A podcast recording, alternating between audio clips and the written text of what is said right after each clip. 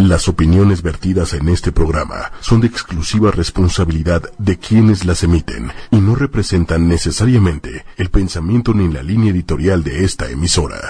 Hola, hola, hola amigos, ¿cómo están? Espero que estén muy bien. Perdón, traemos un poquito de retraso el día de hoy porque estamos utilizando nueva tecnología, amigos. Eh, unos minutitos, empezamos cinco minutitos tarde, pero bueno, pues vale la pena porque el programa del día de hoy va a estar Padre Uris. Aquí está conmigo, quiero presentarles al doctor Julio Escalante de Casa. Para mí, como les he dicho, eh, pues en muchos programas, los que no lo conocían, bueno, pues se los presento, es de los mejores veterinarios que tenemos en México, por no decir el mejor, porque bueno, puedo ofender a ciertos veterinarios que también son muy buenos, pero, pero para mí pues todos los casos de la araña que le hemos mandado, gracias a Dios nos ha ayudado, inclusive chaparritos que pensábamos que ya pues estaban completa y absolutamente perdidos, de repente cabú magia, como dirían abracadabra y molas, los cura. Entonces, bueno, ampliamente recomendado. Por ahí van a ver, este, si nos pueden apoyar en cabina. Exactamente, tenemos doctor Julio Escalante de, de casa. Y también, creo que más adelantito van a poder ver por ahí también su teléfono, sus datos para que por favor lo contacten. Acuérdense amigos, no nada más los médicos son para curar a sus perros. Hay un tipo de medicina que todos olvidamos que se llama medicina preventiva. Y esa medicina preventiva a veces es más importante que la curativa. No se esperen a que salga el chipote, mejor pónganle pomadita antes de que salga para que, pues de alguna forma, sus perritos, sus chaparritos estén muy bien. Julito, muchas gracias por venir desde la Ciudad de México a pues, pues, ayudarnos, ayudarnos, apoyarnos con todo esto. Encantado, muchas gracias. Feliz de estar otra vez contigo. No, pues muchísimas gracias. Y, bueno, amigos, platíquenos. Ahora sí, fíjense que como andamos estrenando plataforma, no sé cómo carambas vamos a ver. Me, estoy metiendo aquí a mi celular porque tengo que meterme a ver el, el programa. Este, espérenme tantito, aguántenme. Méndez, no me aparece el programa en Facebook. ¿Me pueden decir ¿qué hago? Porque, a ver, espérenme tantito, a ver. Ah, ya lo estoy viendo, muchísimas gracias, dos veces compartido. Amigos, poquito a poco va a irse elevando este tema. Siempre hacemos un preámbulo y siempre le hacemos promoción a esta maravillosa ciudad, a la ciudad de la eterna primavera, con un clima privilegiado. Siempre ven paredes, hoy van a ver un poquito de sol y de, y de cielo, este, allá arriba lo tienen tenemos un cielo medio nublado, nublado, con lluvias escasas por la tarde. Esperemos que no llueva el día de hoy.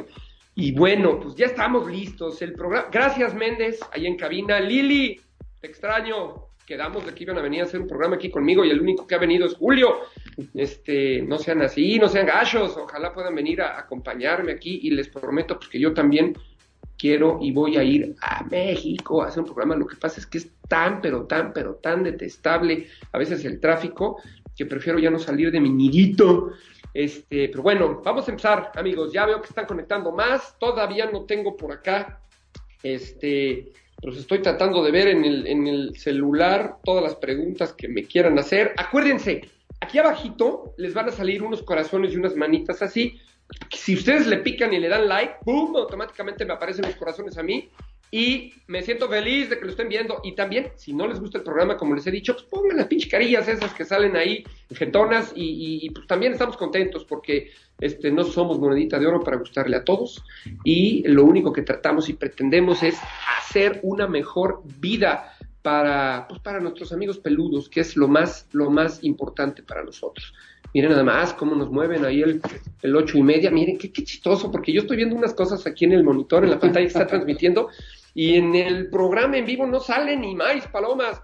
Lo que sí no sé, ni ah, ya salió, lo que pasa es que yo traigo en Facebook un poquito de retraso, pero bueno, pues esto está a todo dar. Lo único que no sé todavía es cómo voy a ver los comentarios de todos, porque me encanta interactuar con ustedes. Pero bueno, vámonos a presentar el programa del día de hoy. El programa del día de hoy es enfermedades más comunes en nuestros perros. No vamos a hablar de los casos para la araña, porque pues, los casos de la araña sí están como para consulta privada y pagada, compadres. Aquí nada más vamos a hablar pues, de lo más común, de lo más eh, normal que pasa. Este, y bueno, pues vamos a dividirlo en, ciertas etapas, porque no podemos decir que las enfermedades en los cachorros son iguales que en, los perros jóvenes, que en los perros adultos y que en los perros viejitos. Entonces, eh, lo que vamos a tratar de hacer es irnos por etapas, haciéndole preguntas a Julio de, bueno, pues, ¿por dónde empezamos? Y yo creo que lo que primero que tenemos que empezar es carnet de vacunación, señores. Cuando ustedes reciben un cachorrito, un chaparrín de, vamos a suponer que les llega a casa de dos meses de edad.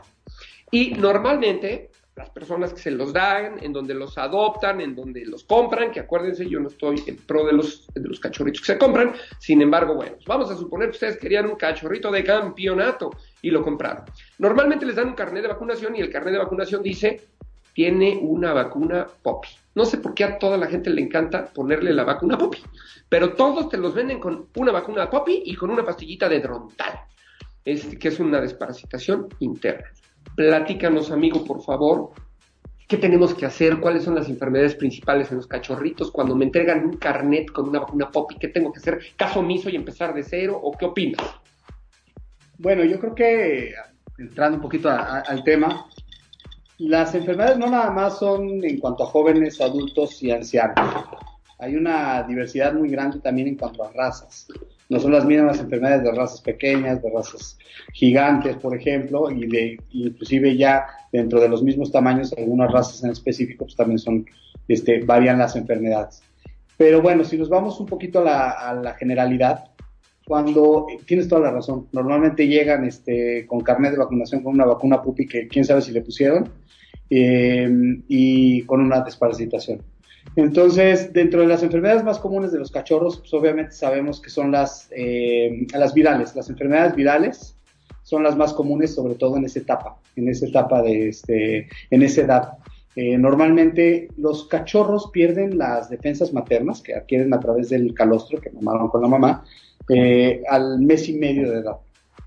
¿Ok? Entonces la edad adecuada para vacunar a un perrito es a partir del mes y medio de las seis semanas de edad.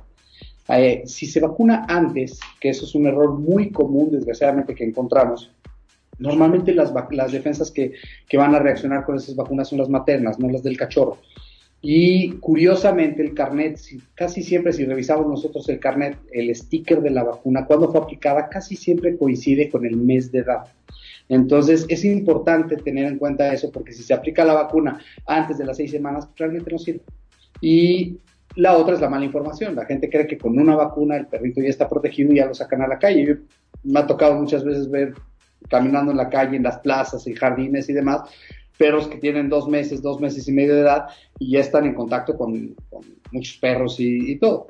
Obviamente un cachorro de esa edad no tiene las defensas adecuadas para estar en la calle, por lo tanto es muy común que se enfermen de parvovirus, que es una enfermedad que causa signos digestivos muy graves, diarrea con sangre, vómito, deshidratación, anorexia, no quieren comer, etcétera.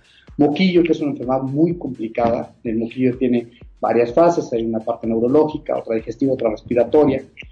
Y otras enfermedades, ¿no? Esta hepatitis, esta influenza y demás. Pero las dos más graves y las dos más comunes son parvovirus y, y, este, y moquillo, y canino.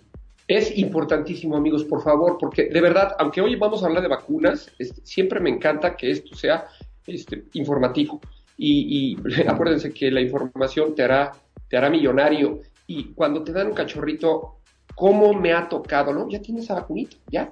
Y a veces la vacuna, o no a veces, casi siempre está mal aplicada, porque como nos explicó Julio ya, eh, quiero entenderlo, así lo voy a explicar en mis palabras, yo no soy médico, pero la inmunidad materna inhibe a la vacuna, porque la, eh, la, inmunidad materna, cuando tú vacunas, mata el virus, que es virus que le estás poniendo al cachorrito para que cree propios anticuerpos, y entonces la vacuna sirvió para un caramba. Entonces, punto número uno, y lo más importante es por favor, hagan caso omiso, ya te entregué mi carnet, este, el cachorrito tiene una vacuna pop y todo esto, hagan caso omiso y vámonos de lleno a empezar un carnet de vacunación de ceros que lo chequen, que lo cuarentenen, que ese tema de cuarentenar, a veces estamos confundidos porque la gente cree que cuarentenar es poner al cachorrito 40 días en observación, y no, Julio nos puede aclarar aquí, creo que con 10 días es suficiente que el perrito llegue a casa, que sepamos que el perrito durante esos 10 días no presentó ninguna enfermedad, y ahora sí podemos arrancar con nuestro carnet de vacunación.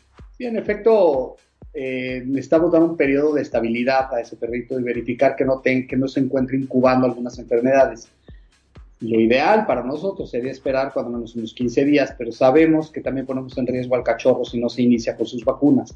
Entonces, con tener 8 días al perrito en observación en casa, sin salir a ningún lado, sin aplicar vacunas, desparasitaciones ni nada, tenemos que darle el tiempo a ese bebé que acabamos de quitar de su casa, de sus hermanos, que le estamos dando un ambiente nuevo, alimento, platos, etcétera. Eh, ese estrés va a causar una baja de defensas. Necesitamos dar esos ocho días eh, de oportunidad a ese perrito a que se estabilice, que se acostumbre a sus papás, que se acostumbre a su casa, estar seguros que no viene con ninguna enfermedad y entonces sí ya se puede iniciar con su calendario de vacunación. También decías algo que es muy cierto. Eh, yo siempre le digo a mis clientes algo que es muy importante. Si tú no viste que le pusieran la vacuna, no se la pusieron. Exactamente. O sea, no podemos confiar. Desgraciadamente, eh, sabemos que en este país muchas veces se presta todo a malos manejos y demás. Poner una vacuna implica muchas cosas, la cadena fría, que es desde que se fabrica hasta que se aplica, el laboratorio, la manera como se aplicó, en qué momento se aplicó. Entonces, pensar que un creador que no es médico veterinario aplica vacunas, pues normalmente no es lo más correcto. Entonces yo siempre les, les digo a mis clientes, le vas a dedicar mucho cariño, te vas a encariñar, te vas a enamorar de este cachorro, por poner una vacuna de más no le pasa nada. Por poner una vacuna de menos, sí. Estoy completamente de acuerdo. Y otra cosa súper importante es, amigos, eh, recuerden, y, este fue tema ya de un programa anterior, pero es bien importante repasarlo, porque pues, aquí estamos arrancando con nuestro bebé, con el bebé que llega a casa.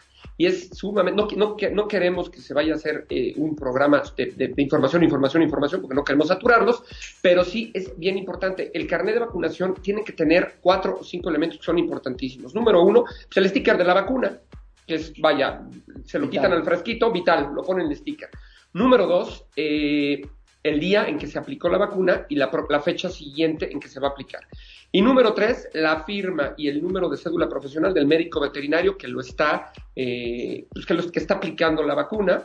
Este, no queramos hacerle al médico. El otro día en otro programa hablamos y decíamos que en México tenemos una muy mala educación. Eh, nosotros mismos nos automedicamos, nosotros mismos para ahorrarnos 50 pesos, compramos la vacuna en la tiendita de la esquina, se la ponemos al perro y decimos, a toda madre, ya está, este, cubrí con el requisito, cumplí con el requisito. No lo vean como cumplir con un requisito, véanlo como que es la vida de su perro la que está de por medio y una vacuna mal refrigerada, una vacuna que le pegue la luz, una vacuna que no esté bien aplicada, puede dañar al cachorrito porque se le puede desenquistar, le pueden lastimar un nerviecito. Hay vacunas que se ponen subcutáneas, hay otras vacunas o médicos que acostumbran ponerlas intramusculares y donde la persona que la aplica no tenga la preparación profesional para poner la vacuna y le dañe un nerviecito al perro o la aplique mal y quede encapsulada y se le haga una bolita. O sea, hay mil, mil errores que se pueden cometer y el perro no va a quedar bien vacunado y entonces sí vamos a entrar al tema del día de hoy. ¿Cuáles son las vacunas que un cachorrito le pueden pegar? Así es. Bueno, las enfermedades más comunes que eh, atacan a los cachorros, sobre todo, eh, tenemos enfermedades infecciosas y dentro de las enfermedades infecciosas tenemos enfermedades virales. Las más comunes pues, son coronavirus, parvovirus, hepatitis, virus, para influenza, leptospira, rabia, todas esas enfermedades van dentro de la vacuna. Pero para no hacernos bolas y hacerlo de una manera muy sencilla, es importante que tu perro tenga tres protecciones para cada una de las enfermedades más importantes. Por eso normalmente un buen calendario de vacunación vamos a ver tres vacunas múltiples o tres vacunas quíntuples, sextuples, pupis, pero que tengan cuando menos cinco o seis enfermedades. Se debe poner con un intervalo de 15 días cada una y eso ya nos va a dar una inmunidad aproximadamente del 95-98% dependiendo del caso. Ojo amigos, esto es bien importante lo que está diciendo. Eh, no te da una inmunidad, nada te da una inmunidad del 100%. Nunca. Porque luego hay gente que hasta el médico veterinario van y le reclaman, ay, yo te traje a mi perro para que lo vacunaran y lo vacunaron y seguí el calendario como tú dices y a mi perrito le dio parvovirus, por decir algo. Este, el tener una vacuna no quiere decir que su perro va a estar libre de la enfermedad. Quiere decir que está protegido contra la enfermedad y que las posibilidades de que le pegue esa enfermedad se reducen en un 3, 4, 5%. Pero aunque exista un 0.1% de posibilidad de que el cachorrito este, pueda tener una enfermedad, le puede dar. Entonces, no siempre el que, el que su cachorrito tenga una vacuna implica que nunca le va a dar la enfermedad. Por favor, metas en, la cabeza y eso es importantísimo. Quiero aprovechar, porque ya, ya me están llegando aquí los mensajes, aprovechar para saludar a Melin oh, Garrido. Hola, ¿cómo estás? También a Laura González, que dice, Laura, hola, tienes razón, a veces por ahorrar, sí, y lo voy a decir así, por codos, porque si nos podemos gastar 100, 200 pesos en, en, en, la entrada a una pachanga o, en, no sé, vaya, en la entrada a un centro comercial o en el cine o lo que sea, y estamos ahorrándole 20 o 30 pesos a una vacuna que, que la, es la vida de su perrito y la vida de su cachorrito de por medio. Entonces, muchísimas gracias Laura y muchísimas gracias Melín Garrido por, por comentar. Lu García, saludos y bendiciones infinitas desde la bella Irosa. Gracias también a ti por, por saludarme. Amigos, recuerden por favor, aquí abajito van a encontrar unas manitas que si le aplican, que empiezan a salir muchos deditos y también unos corazoncitos que nos pueden mandar y quiere decir que les está gustando el programa. Y si no les gusta el programa, pues también aprietenle y digan, no me gustó tu programa y no me gusta la, enfermedad, ¿eh? la información que me estás dando y pues me voy de aquí. Pero bueno, Manuel también nos está viendo. Josué Guzmán Aguilar, hola, ¿cómo estás? a ver, platíquenme amigos, ¿de dónde nos están viendo? En otros programas nos han visto de Argentina, nos han visto de Perú, nos han visto de Colombia, nos han visto de, en Texas, en Estados Unidos, en Los Ángeles, de aquí de México, de Mexicali, de Aguascalientes, de Celaya, de Querétaro. Hoy, ¿de dónde nos ven? Ya empezaron las manitas a salir y eso me encanta. Leo Sodi, hola, buenas noches. Leo, buenas noches, gracias por conectarte, gracias por permitirnos entrar hasta tu casa, trabajo, coche, no sé en dónde. Pero bueno, vamos a seguir con la información. Este es un pequeño preámbulo que hacemos para pues, agradecer a todos que nos permitan entrar a sus hogares. Recuerden amigos, el único interés que nosotros tenemos al hacer este programa es amor a los chaparros, amor a los perritos, cariño a ellos, porque, pues, porque estamos dedicados en tiempo y arma y en cuerpo a ellos. Y, y, bueno, pues toda la información, acuérdense, repito, la información te hará libre. Toda la información que ustedes puedan tener les va a generar una mejor relación con sus perros, que es lo más importante. Mi niña está tomando agua por allá y se oye como si estuvieran descargando una pipa de agua. Pero bueno, vamos a seguir entonces. Tenemos ahorita Laura, Ciudad de México. ¿Cómo estás? Muchísimas gracias, Laura, por conectarte a la Ciudad de México. Y tengo ganas, desde hace mucho tiempo, de, de, de hacer un concurso. Yo creo que vamos a tener que irnos a ver los programas. Los programas quedan pregrabados por ahí y hay dos, dos tablas ahí que nos importan mucho, o bueno, por lo menos a mí me importan mucho para ver qué tanto estamos impactando en la gente y, el impacto es lo único que pretendemos y lo único que busco es pues, que haya más información acerca de los perros. Hay una tablita por ahí en los programas, cuando termine el programa la van a poder ver, que dice personas alcanzadas. Afortunadamente hemos tenido un alcance pues, bastante bueno, hemos tenido alcance promedio 70, 80, 90 mil gentes alcanzadas. Y luego hay otro que dice número de reproducciones.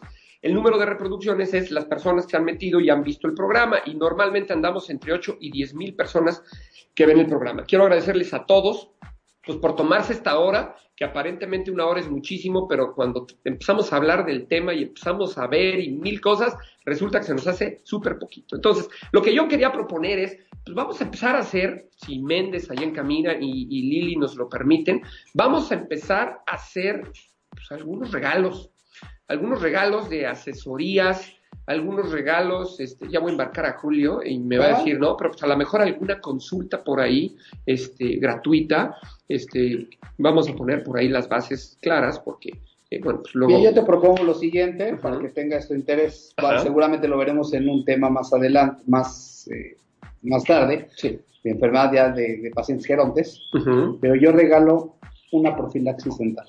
Ah, miren, amigos, eso es importantísimo. ¿Y cómo vamos a regalarla? A la persona que... pone el número, eh, a, la persona... Bueno, Méndez, no sé si nos pueden ayudar ahí en cabina. Ahorita tenemos, para que no caiga, 1, 2, 3, 4, 5, 6, 7, 8, 9, 10, 11, 12, 13, 14, 15, 16 comentarios. Vamos a ponerlo. Hay un número que a mí me encanta, que ojalá podamos llegar, que es el 11. Miren amigos, a ver si se alcanza a ver. El 11 es la fecha en que yo nací y yo ya no sé ni cómo ponerle. Pero bueno, pues es el 11, es la fecha en que yo nací, la traigo tatuada en el corazón. Y entonces, vámonos, la persona 111 se le va a regalar una profilaxis dental para un perrito viejito en el Hospital de Julio, que está en la Ciudad de México. Avenida División del Norte, 3374, Colonia Xotepingo, y el teléfono es el 53 38 82 71. Entonces, ya Julio ofrece Con eso. todo y análisis prequirúrgico. Con todo y análisis prequirúrgicos. Este, sí, regalitos para nuestros perros. Pues ya, está, ahí está, Jul. Te agradezco muchísimo. Y bueno, Ame Méndez, saludos desde Irapuato, Guanajuato. Qué gusto me da que poquito a poco se están conectando de diferentes lugares. Y bueno, Ame, pues Jul, Gonce, Laura y todos los que nos están viendo, acuérdense, la el comentario 111 Ahorita eh, me voy a empezar, a, voy a poner a contar, no sé si en cabina nos puedan ayudar, porque si no vamos a perder mucho tiempo, pero el 111 Julio va a regalar una profilaxis. Y si logramos llegar al comentario, vamos a hablar 123, vamos a ponerle el 23, el 123, tam- yo voy a regalar una asesoría para cachorros. Una asesoría eh, puede ser en la escuela o puede ser a domicilio, eh, más o menos para que se den una idea, amigos, porque no estamos dando regalos chiquitos. Una profilaxis con análisis, con todo, anda alrededor de los Dos mil pesos. Entonces Julio está poniendo guapo con ese regalo, que es un regalazo, y una asesoría de crianza para cachorros, pues también anda por ahí arriba de los mil pesos. Entonces, bueno, pues son regalazos, regalazos que queremos darles en agradecimiento a, pues a que nos, nos, nos permiten entrar a sus hogares, nos permiten entrar a sus casas, etcétera. Y bueno, a ver, pues acuérdense de las manitas, no chinguen, por favor, con esos regalazos que le estamos dando hoy. No ponen manitas de me gusta, corazoncitos de me gusta. Y bueno, vámonos a hacer más preguntas, más preguntas al doctor Julio. Una vez que terminamos el carnet de vacunación y que bueno, pues que nuestros perritos ya sabemos que se disminuyó la posibilidad de que tengan eh, parvovirus, moquillo, que son las más comunes. Tenemos también por ahí leptospira, hepatitis, una serie de enfermedades que les pueden dar. ¿Qué otras enfermedades más comunes, no peligrosas, no de muerte, porque normalmente las enfermedades que mencionamos hace rato pues, son, son enfermedades que se pueden salvar, si van con Julio, a mí me consta que me ha salvado un par de perros de, de enfermedades de esas, este, pero hay enfermedades comunes que pasan desapercibidas, no les ponemos importancia y que a lo mejor en un futuro pueden repercutir en, en, en, en el crecimiento, en, no sé, en alguna situación de esas. Platícanos de más enfermedades. Mira, una que, que no podemos echar en saco roto son las parasitarias. A veces creemos que los parásitos no son tan importantes y hemos tenido pacientes muy graves con signología neurológica y todo por una cuestión parasitaria. Entonces es importante dentro del calendario de vacunación de medicina preventiva, que es el nombre correcto, incluir la desparasitación. Otra muy importante es la cuestión nutricional, que hoy en día ha cobrado una importancia enorme. Eh, si nosotros tenemos perros, sobre todo de raza gigante, y los tenemos con una nutrición inadecuada, va a impactar directamente sobre eh, su desarrollo. Y tenemos perros con muchísimos problemas de como los huesos, problemas este, degenerativos, problemas eh, en la formación, en el desarrollo de los huesos, en el peso, este, cachorros obesos, que ya lo vemos en, en, en humanos, ¿no? En los niños somos el primer, el primer país del mundo con, con, obesidad infantil, y en los perros también se empieza a replicar.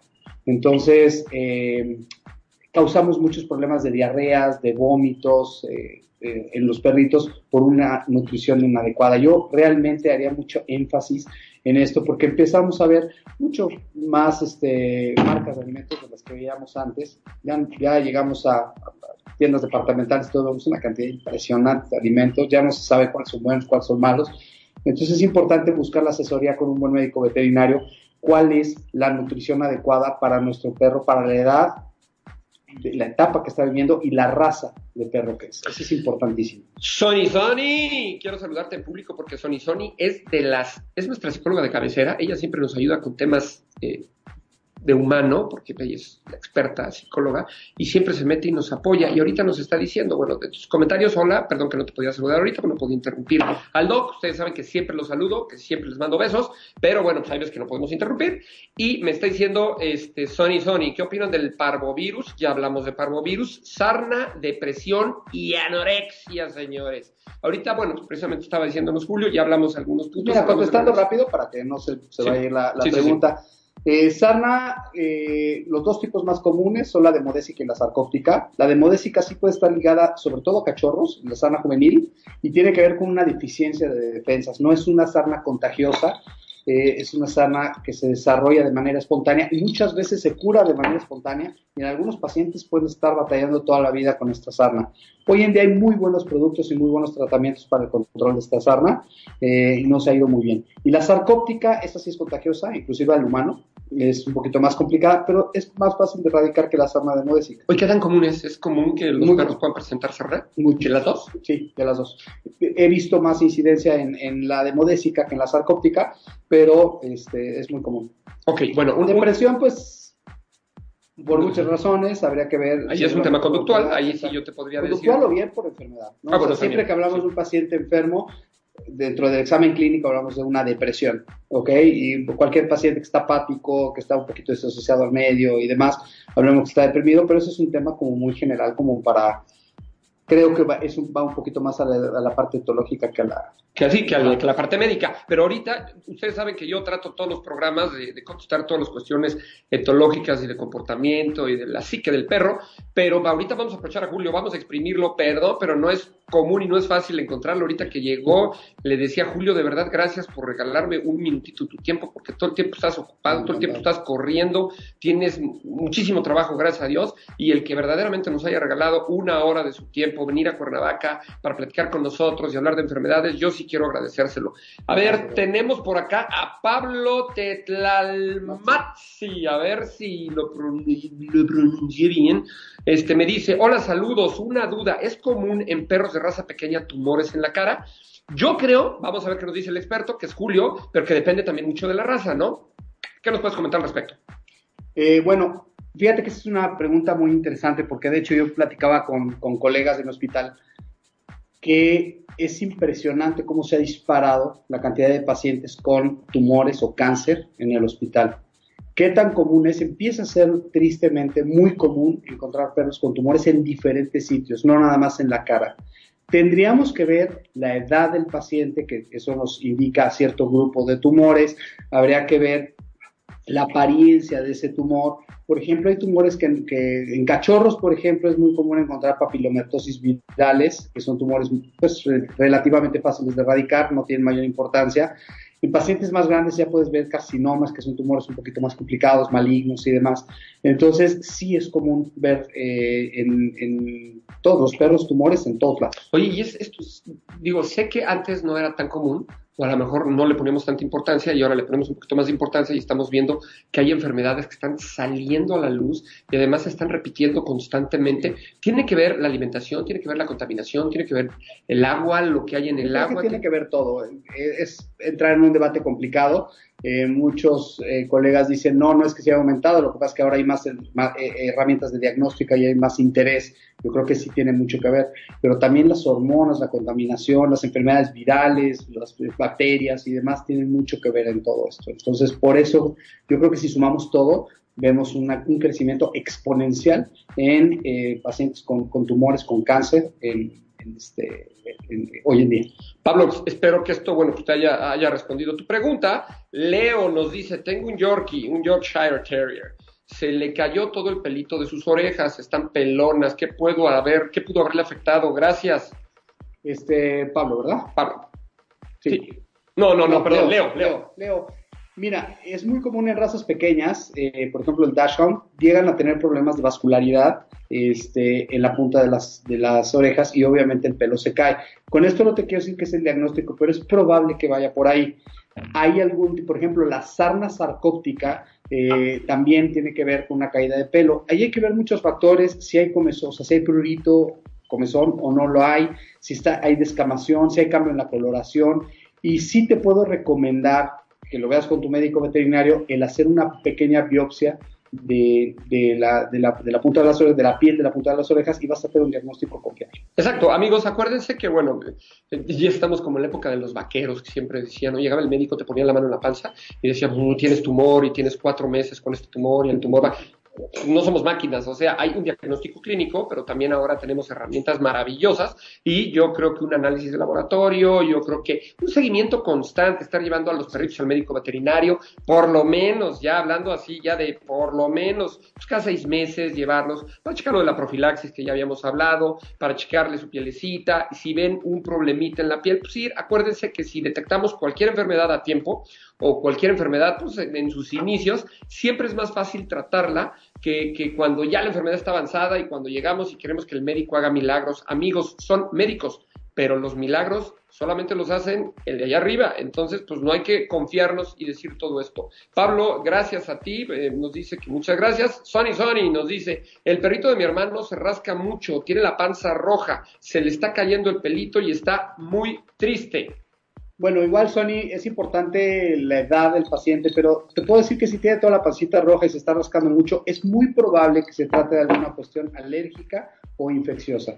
Precisamente pudiéramos pensar a lo mejor en un tipo de sarna o bien en algún tipo de alergia es importante cuando nosotros nos llegan pacientes eh, dermatológicos al hospital, hay una serie de pruebas que se llaman de gabinete, o sea, pruebas que se hacen rápidas ahí en el hospital, como por ejemplo un raspado cutáneo, nos te puede dar un diagnóstico diferencial si es sarna o no es sarna. Eh, también se pueden este, eliminar diagnósticos de hongos, por ejemplo, con una prueba que se llama KOH. Eh, y en último de los casos se puede hacer una biopsia.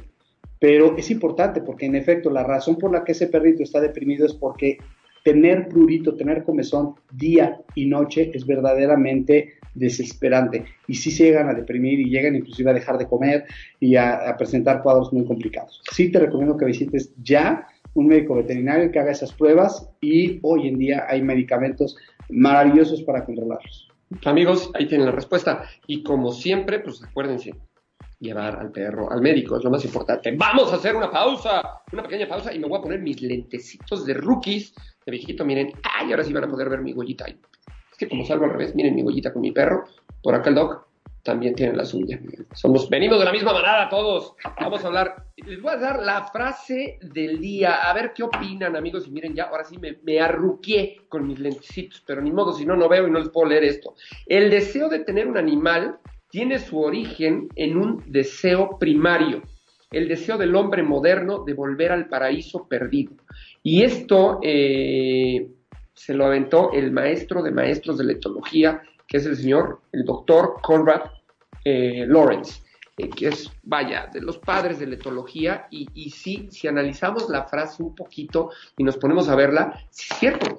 Lo hemos hablado y lo hemos hablado en cuestiones conductuales. Cuando tú tienes un problema con un perro que ya no sabes qué hacer, pues hay que regresarnos a los orígenes. Lo hablamos en un programa que fue una polémica terrible. Hay perros que no tienen remedio, tú sacas al perro, lo llevas al bosque, le pones una línea, no soltarlo porque a veces lo sueltas, se te va y no regresa, pero le pones una línea, una correa, el perro empieza a oler, el perro empieza a ver, a sentir la humedad, o pues, con la potencia que tienen en, el sentido del olfato, eh, olores nuevos, animales nuevos, todo, el perro regresa a sus orígenes y viene una paz.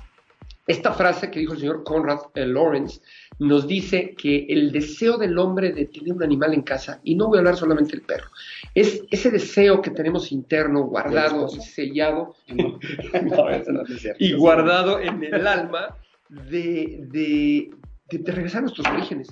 A veces estamos tan clavados y tan metidos y tan llenos de ciudad, asqueados de ciudad, de paredes, de concreto, que, que, que a través de un perro, cuando uno llega a casa el perro te lame y todo, como que internamente algo que está codificado en nuestro cerebro nos hace transportarnos e irnos a, a esos inicios que teníamos como humanidad. Ese contacto con los animales es maravilloso, por eso hay zooterapia, por eso hay equinoterapia, por eso hay perroterapia, porque increíblemente, el otro día estaba viendo un artículo por ahí en donde hablaba de la energía. Siempre hablo yo de la energía y de cosas de ese tipo que van sexto medio lurias, pero decían que el movimiento de la cola del perro, y yo no lo había visto así, pero ahora he estado tratando de observar, y acuérdense, a través de la observación podemos encontrar mil cosas.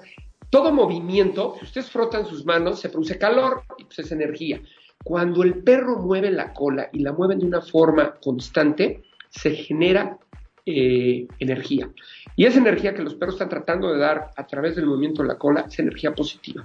Porque yo siento desde mi punto de vista que los perros vienen aquí a curarnos, pensamos que los perros vienen a acompañarnos, que venimos, que nosotros les vamos a enseñar y todo, pero son grandes maestros de vida. Ellos vienen a enseñarnos muchas cosas este, empezando por el, por el desapego, por los apegos tan asquerosos que tenemos los seres humanos, y también del amor, el amor, los perros son capaces de dar un amor eh, desinteresado, les vale gorro si tienes lana, si no tienes lana, si te va bien, si no te va bien, si tienes carrazo no carrazo, el perro te ama por quien eres, por tu esencia, por tu energía, y ese movimiento de cola en donde te está demostrando el perro que está alegre, pues es un movimiento de cola que genera una energía sumamente positiva en el entorno. Pero bueno, vamos a seguir leyéndolos, por favor, aquí, a ver, espérame tantito. Sony, Sony, ok, muchas gracias, le voy a decir. Patti, no sé quién es, ok. Ame Méndez dice, dos de mis perritas tienen una hernia. El veterinario me comentó que no había problema, ya que no les causa dolor. ¿Qué tan malo puede ser esto? Ok, Ame, es, es buena tu pregunta. El problema de las hernias es que cuando causan dolor, ya es tarde. Ese es el problema de las hernias. Cuando causan dolor, quiere decir que seguramente ya tienes un estrangulamiento por ahí de alguna víscera o algo, y ahí el tiempo, el reloj juega un papel muy importante. La hernia es un orificio por el cual puede salir vísceras, puede salir alguna grasa o algo, y no es bueno dejar esa hernia abierta esperando a que suceda lo malo. Tiene razón el médico en el sentido de que eh, mientras no se estrangule nada, pues no le causa mayor problema. El problema es que cuando se estrangule vas a tener poco tiempo para, para actuar. Entonces, eh, creo que es importante hacer una evaluación del tamaño de estas hernias, si son inguinales, si son umbilicales, cómo son, eh, la dimensión de esas hernias, si ya están cerradas, si están estranguladas o no. Y en base a eso decidir, en mi opinión muy personal, cuando me llega un paciente con una hernia de un tamaño considerable, prefiero hacer una cirugía de rutina muy sencilla, cerrarlas y no eh, correr riesgos más adelante. Acuérdense amigos, vuelvo a lo mismo, la medicina preventiva.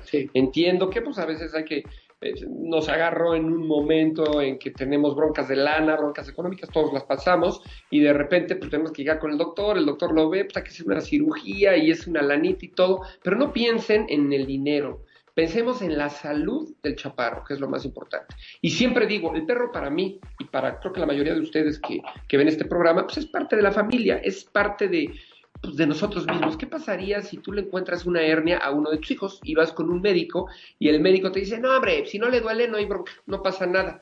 Este, pues, tú le dirías, oye, espérate no quiero que le duela, güey, lo que no quiero es precisamente eso, no quiero que le duela. Lo mismo pasa con el perro tratemos de razonar todo lo que le pasa a nuestros perros como si fueran nuestros hijos o como si fuéramos nosotros. Y el dolor es, es este significado de cada problema. No, no, hay que esperar a eso. Exactamente, entonces no esperemos. Chanclas, viene por acá. Oigan, les voy, a pedir un favor, les, voy a pedir un favor. Este, no puedo llevar el conteo porque entre que hablamos, platicamos, entrevistamos al doctor y leo todas las preguntas, no puedo checar cuál es el comentario 111. Pero acuérdense, comentario 111 y comentario 123 tienen premios y premios buenísimos, profilaxis y asesoría de, cachorro. Entonces, bueno, vámonos. Karen, me, muero de risa de tu pregunta y además la pusiste súper padre y además es un problema que a todos nos pasa. O sea, llega un momento, mis perros duermen conmigo y de repente volteo y digo, hijos de su madre, ¿qué pedito te echaste? Y aquí dice, hola, una pregunta, ¿por qué será que mi perrito se echa peditos hediondos? Y aclaro, amigos, lo estoy leyendo a la letra y pueden verlo por ahí. Platícanos, Julio, ¿a qué se debe? Bueno, lo más común es debido a la alimentación. Exactamente, el Casi siempre. Si la consistencia del excremento tiene buena consistencia y la cantidad de excremento no es mucha, eh, normalmente está relacionado con el, con el alimento. Eh, casi siempre, te puedo decir en la consulta a los pacientes que me llegan con estos cuadros, te puedo decir que el 90% de esos pacientes coinciden con que comen algo casero. O sea, casi siempre el alimento casero, pollo, salchichas, jamón, pancito y demás, casi siempre genera este tipo de cuadros. Pero aún así hay un grupo por ahí de perritos que tienen, comen buenos alimentos, que no comen nada casero y en efecto este, están bastante pestositos. Es probable que el alimento que está comiendo no le caiga bien, o bien, ya yéndonos un poquito más profundo, a lo mejor una infección pudiera estar causando eso. Pero en orden de importancia o en orden de, de ser lo más frecuente, el alimento y casi siempre eh, son perritos que les dan alimento casero. Ahora, si ustedes observan, amigos, eh, hay alimentos, acuérdense, eh, habíamos, estamos hablando ahorita de la desnutrición, porque además son tantas las preguntas y tanto lo que queremos hablar que ya tenemos 44 minutos de programa, nos faltan 15 minutos para acabar y no hemos dicho una dos que tres enfermedades y nos quedamos, nos limitamos a cachorritos. Yo creo que vamos a tener que hacer un segundo programa si Julio nos da la oportunidad, porque sé que está muy ocupado, para luego hablar de, los programas, problemas de los perros, a las enfermedades de los perros grandes, adultos, porque estamos en cachorritos, seguimos en cachorritos, estamos contestando las preguntas. Entonces, bueno, eh, lo que yo quería decirles es de los alimentos. Hay varios tipos de alimentos, alimentos comerciales, hay alimentos premium, hay alimentos super premium y hay alimentos de maravillosa calidad que son ultra premium. Eh, hay una página en, internet que se pueden meter, se llama Dog Food, Dog de perro, Food de comida Advisor. Eh, si ustedes se meten al Dog Food Advisor, van a ver ahí la mayoría de los, de los alimentos comerciales y de la mayoría de los alimentos premium y super premium. Ahí con estrellitas les va a calificar, les va a decir eh, por qué se consideran buenos, por qué se consideran regulares, por qué son medio malos. Y en ese sentido nosotros podemos escoger el, que creamos que es mejor para nuestro perro, siempre asesorados por nuestro médico veterinario. Ahora, por favor, no siempre el alimento más caro y no siempre el mejor alimento es el que le cae bien a tu perro. Es correcto. Entonces, hay veces, yo tenía un pastor alemán, Odín, he hablado de él muchísimas veces y traía broncas intestinales ya crónicas. Siempre tenía, no diarrea, pero popo pastosa, olorosa, muchísimos gases, etcétera. Probé mil alimentos, desde la mejor calidad hasta la carne esta barf que venden y, prepararle en casa arrocito con pollito y nada funcionaba. Un día estaba de viaje porque el perro andaba todo el tiempo conmigo y me quedé sin alimento. Fui al Costco, compré un alimento sumamente chafa. Les puedo decir que creo que es el alimento más chafa que hay en el Costco. No voy a decir nombres porque no me gusta desprestigiar a nadie, pero si era un es un costal grandote amarillo con un perrito azul, así se las pongo, y le cayó renín. Todos esos alimentos de bultos de mil, dos mil pesos que le había comprado, puta, no, no le caían bien. Le di esas croquetas y además un cambio drástico porque me quedé en el viaje este, sin alimentos, se lo di y el perro le cayó de maravilla y de ahí en adelante siguió comiendo ese, el pelo le brillaba, dejó de echarse punes, el, el, popó empezó a estar duro, el perro estaba perfectamente bien. Entonces, amigos, no nos dejemos llevar porque la gente, lo, lo que la gente nos dice. A veces la gente dice, no, ese perro debe de comer este alimento que es el mejor. No, es el que ustedes observen. Y sí, hay alimentos que son más apestositos que otros, y hay perros que comen esos alimentos y catapum, no les cuento. Pero bueno, vamos a ver, hola, una pregunta, ¿por qué? Ya, ese ya lo leímos, muchas gracias. Ah, Ame, muchas gracias a ti por haber hecho la pregunta. Y bueno, vamos a adelantarnos un poquito más a, otra pregunta. Vamos a brincar de la etapa de cachorritos que dimos ahí unas, unas, eh, un par de enfermedades, exactamente. Vamos a hablar un poquito de enfermedades de perros un poquito más adultos. Platícanos. Eh, bueno, ya seguiríamos a la etapa del perrito adulto. Y normalmente este periodo es en el que mejor están los, perritos. Están, gozan de plena salud, normalmente son fuertes, normalmente son perritos sanos, pero aún así por ejemplo, los pacientes, el típico pastor alemán, labradores y demás que presentan displasia de cadera, casi siempre se va a presentar en esta etapa. Cuando empiezan a ser adultos, es cuando empiezan a mostrar signos las enfermedades articulares degenerativas como displasia de cadera, displasia de codo. Entonces, eso es, es una de las enfermedades más comunes. La obesidad, eh, hoy en día, gracias a Dios, eh, está en práctica la esterilización temprana. Creo que tiene muchas virtudes, creo que tiene muchísimas ventajas, pero como todo, no todo es este, miel sobre hojuelas, tiene algunas desventajas. Y en la obesidad, por ejemplo, en el caso de los machos y a veces en las hembras, es muy común. Entonces, eh, ya vemos hoy en día adultos jóvenes, perritos de un año, año y medio, que están verdaderamente obesos y que tienen un verdadero problema. Eh, rupturas, por ejemplo, de ligamentos. En, razas pequeñas, creo que de los padecimientos más comunes que vemos son las luxaciones de patela, que en ellos la rótula se llama patela. Eh, la luxación patelar es sumamente común. Eh, y, no se trata, y es importantísimo. Son pocos los colegas que hacen una buena revisión y se percatan de este problema, y si no se diagnostica a tiempo, pueden tener una ruptura de un ligamento de la rodilla, que es el ligamento cruzado. Entonces, Igual los problemas nutricionales son muy comunes en esta edad. eh, pero yo haría un énfasis importante en problemas eh, locomotores. Muchísimas gracias allá en cabina que nos están poniendo el nombre de Julio, ampliamente recomendado, gracias por venir nuevamente. Y bueno, por acá Bruno Garte me está haciendo una pregunta. Hola, tengo un labrador, antier me percaté que se le había caído un diente, como si se le hubiera estrellado. Y ayer que lo revisé me di cuenta que una de sus muelas sangraba. ¿Esto es malo? ¿Qué nos puedes decir al respecto? Mira, por la pregunta, creo que podría adivinar que este labrador debe ser mayor de 6 años, 7 años, por ahí, me imagino. Porque para que se caiga un diente de manera imprevista y que sangre una muela, yo creo que ese perrito tiene una enfermedad parodontal. Me imagino, o bien come piedras y se la rompió. Que es muy común en los labradores. ¿eh? Los labradores tienen la mañita de andar mordiendo piedras por esa necesidad de estar jugando. Entonces te podría decir que si el labrador es joven, creo que estamos en más problemas porque eh, una muela rota, un diente roto puede necesitar una endodoncia, al igual que en los humanos, en ellos también se hacen los mismos procedimientos odontológicos. Tiene tres años, me están poniendo. Tres años, está joven, entonces es importante, eh, podemos ahí tener problemas y es importante esa muela que está sangrando, verificar si no requiere algún tratamiento. Nosotros en el hospital hemos hecho endodoncias en, algunos pacientes y hemos puesto resinas y hemos puesto algunas caretas y demás que son importantes. Entonces, eh, sí, sí es importante revisarlo porque una muela que sangra es una muela que duele y son pacientes que luego no pueden comer, inclusive toman agua y les tiembla la mandíbula.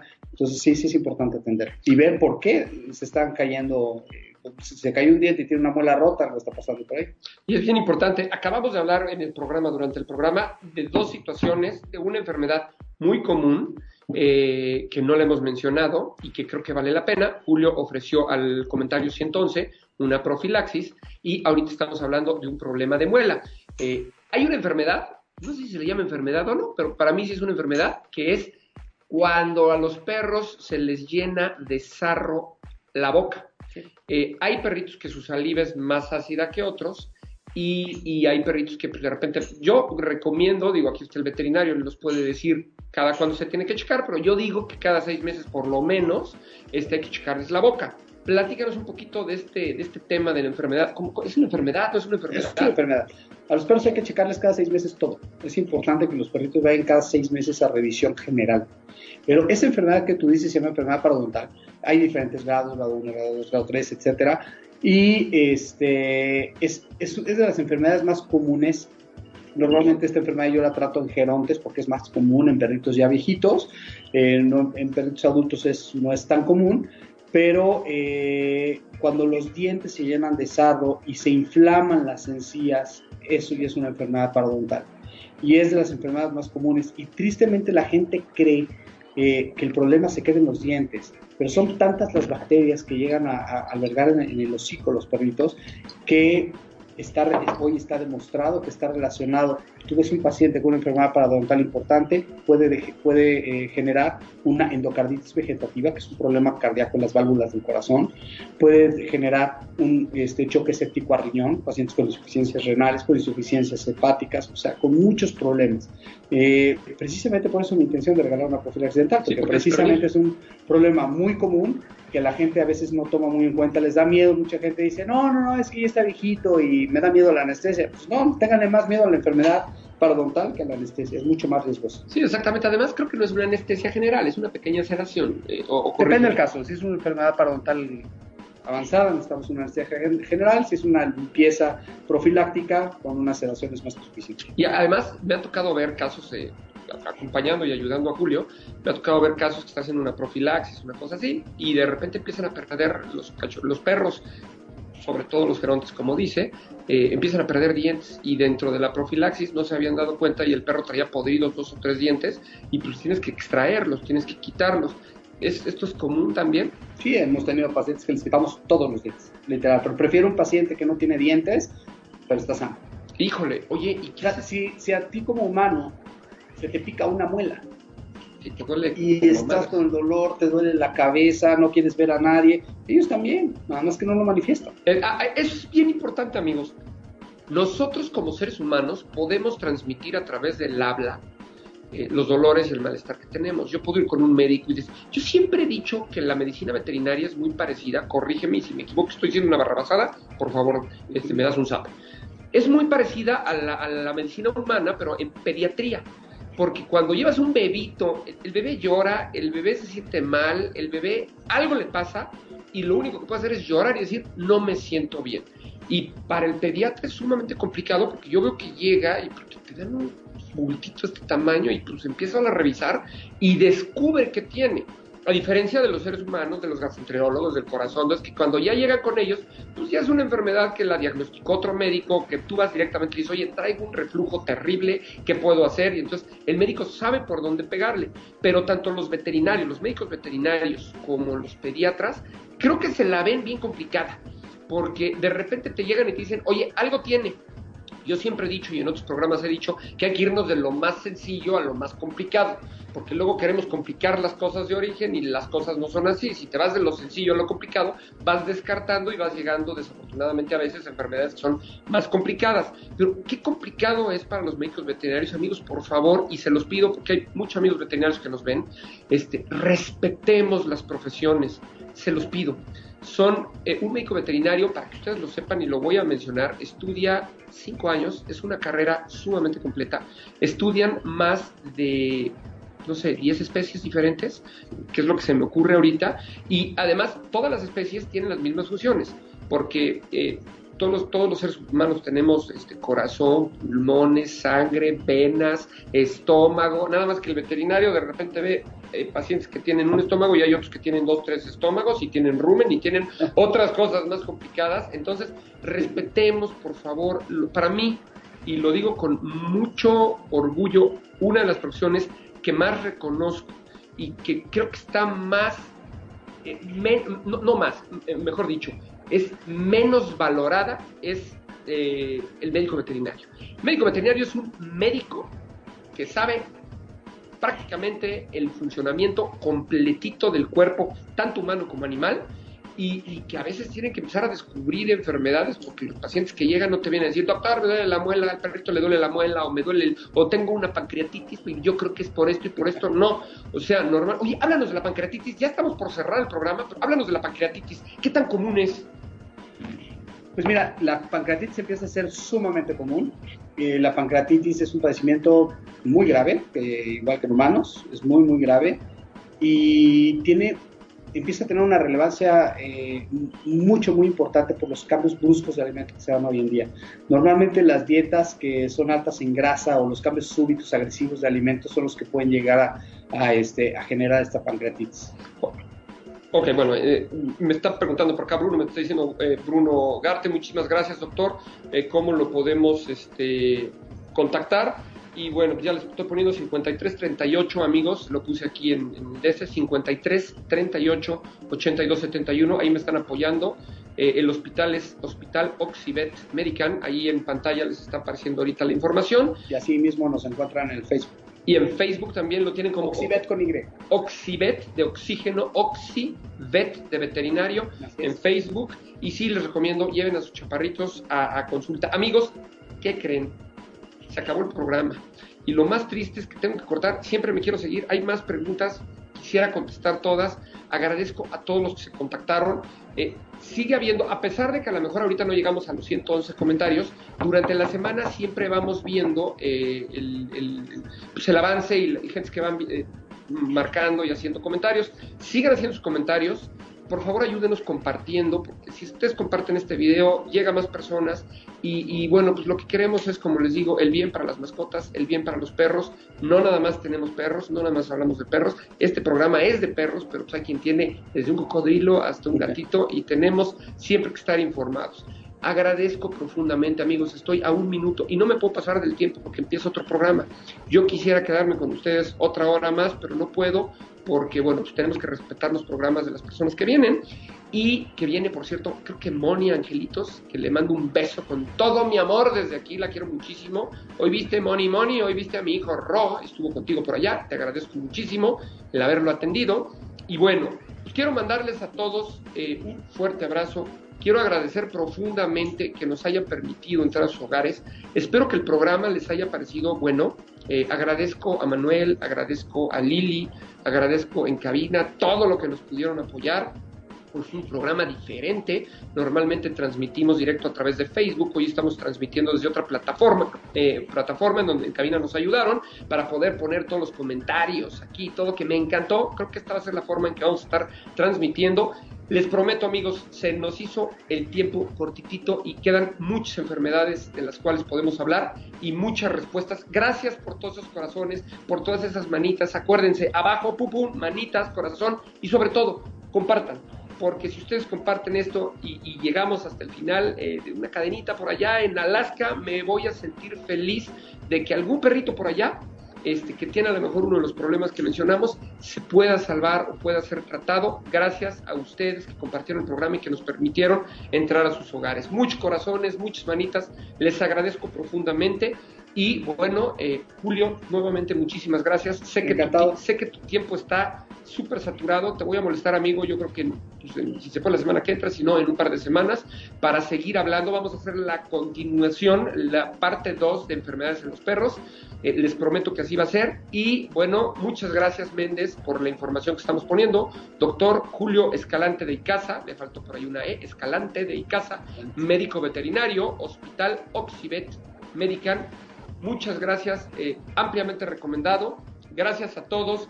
Bruno, excelente, muchas gracias, gracias y excelente trabajo. Muchas gracias. Gracias de nuevo y me despido con la frase de mi máster de másters, eh, pues prácticamente mi mentor, eh, el señor Gerardo García Cisneros, que es, no sabemos si los animales son capaces de pensar, pero sí sabemos que son capaces de sentir. Por favor, amigos, no les hagamos a nuestros animalitos los que no seamos capaces de hacerle a cualquier persona que esté al lado de nosotros. Y ahí yo me voy a arrancar con, lo que siempre digo y con lo que termino mi programa, es yo no sé cuál es la función de mi paso por este mundo, pero si mi función, estos programas y esta actividad que yo realizo con todo mi amor y todo mi cariño sirve para que cuando yo me vaya exista una mejor conciencia y una mejor relación entre los perros y sus dueños, me doy por bien servido y me puedo ir en paz. Les mando un beso, les mando un abrazo, gracias por compartir, nos estamos pasando un minutito, perdón Moni por robarte un minutito de tu programa y bueno, estamos en contacto, muchísimas gracias y bueno, pues... Eh, see you later, alligator. Hasta la próxima, como diría el señor Terminator. Hasta la vista. Hasta la vista, baby. Si te perdiste de algo o quieres volver a escuchar todo el programa, está disponible con su blog en ochoymedia.com y encuentra todos nuestros podcasts de todos nuestros programas en iTunes y Tuning Radio. Todos los programas de ochoymedia.com en la palma de tu mano.